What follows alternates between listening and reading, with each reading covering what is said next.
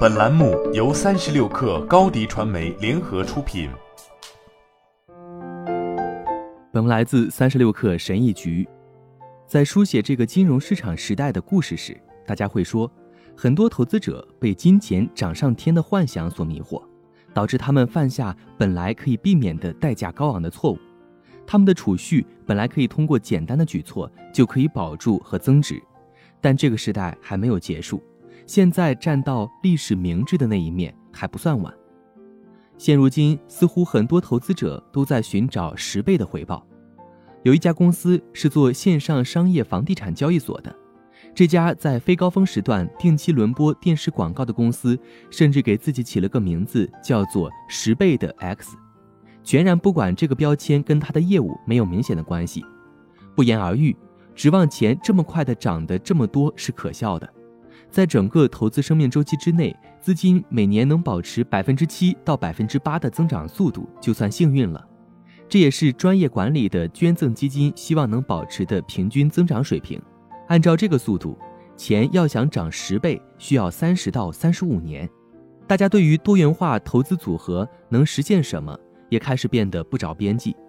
在对个人投资者的最新调查当中，法国外贸银行报告称。美国投资者预计自己的投资组合在扣除通胀后，每年能带来百分之十七点五的长期回报，这比他们在法国外贸银行二零一九年的调查当中所预期的已经不切实际的百分之十点九又大幅跃升了。除了早期风险投资以外，我不知道有哪种资产类别能够产生如此高的长期回报。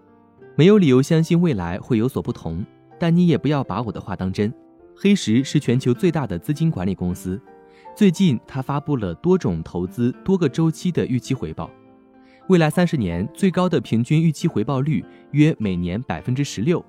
来自融资买入，其他所有资产类别的预期年回报率都低于百分之十，其中大概有一半低于五个百分点。从中期来看，结果可能会更加差强人意，因为很多资产都很贵了。而且估值过高，往往会拖累未来回报，因此黑石估计未来五年或十年，大多数资产类别的回报会更低，也就不足为奇了。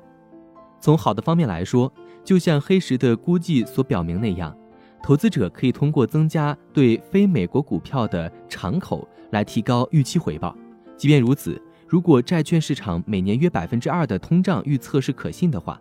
那么，大多数投资者可以预期的回报率仍然是每年百分之七至百分之八，或者扣除通胀后的百分之五至百分之六。神奇想法甚至可能都已经渗透到指数投资里面了。自二零一六年以来，投到主要跟踪指数的交易型开放式指数基金的钱，大部分都流向了美国大盘基金。根据彭博资讯的数据，投资者投到美国股票。ETF 的钱达到了1.7万亿美元，而投向外国 ETF 的钱仅有4400亿美元，其中大部分都投给了大盘股，苹果、微软、亚马逊、Facebook、Alphabet 以及特斯拉，主导了标准普尔五百指数，并占到其权重四分之一的六只股票，在过去五年平均每年总回报率达到百分之四十一，可能并非巧合。他们的规模和成功令美国大盘股成为近年来公开市场上表现最好的主要资产类别。当然，这些都不是什么新鲜事。投资者在技术创新周期往往会被冲昏头脑，这无疑就是其中之一。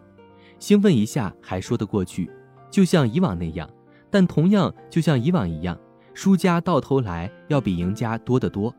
而且，谁是赢家，谁是输家，几乎不可能提前分辨出来。把大笔钱集中投到少数赌注，就变成了一场冒险游戏了。马克·安德森是有史以来最成功的风险投资者之一，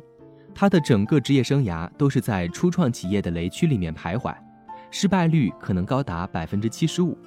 他给普通投资者的建议是什么？把钱投到标准普尔五百指数基金里面，不要异想天开了，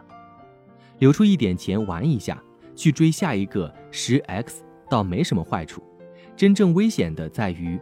投资者用被误导的理念去赌自己的未来。